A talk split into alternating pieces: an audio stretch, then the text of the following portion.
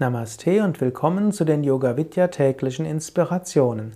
Im 13. Kapitel des im 13. Vers des 7. Kapitels sagt Krishna: Von diesen Naturgegebenheiten getäuscht, die aus den drei Eigenschaften der Natur erwachsen, weiß diese ganze Welt nicht, dass ich mich von ihnen unterscheide und unveränderlich bin.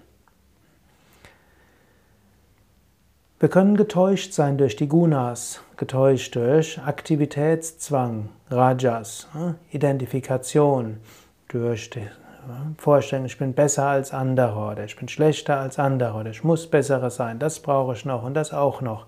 Das ist Rajasik. Oder Tamasik, oh, keiner mag mich, oh, ich kann gar nichts, oh, ich bin nicht gut genug.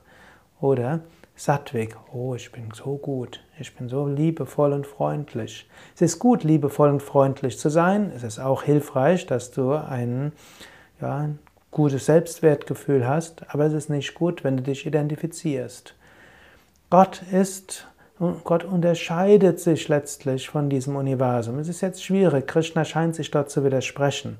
Auf der einen Seite, das ganze Universum ist die niedere Natur Gottes der zweiten Weise, Gott ist die Schöpferkraft hinter diesem Universum. Die dritte Weise, Gott ist auch das, jedes Individuum. Aber hier spricht er über das vierte.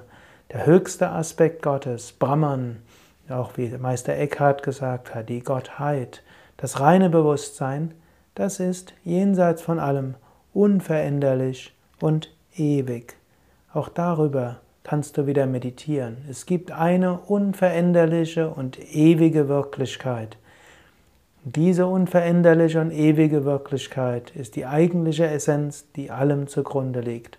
Zeit und Raum sind letztlich nur Täuschungen des Geistes.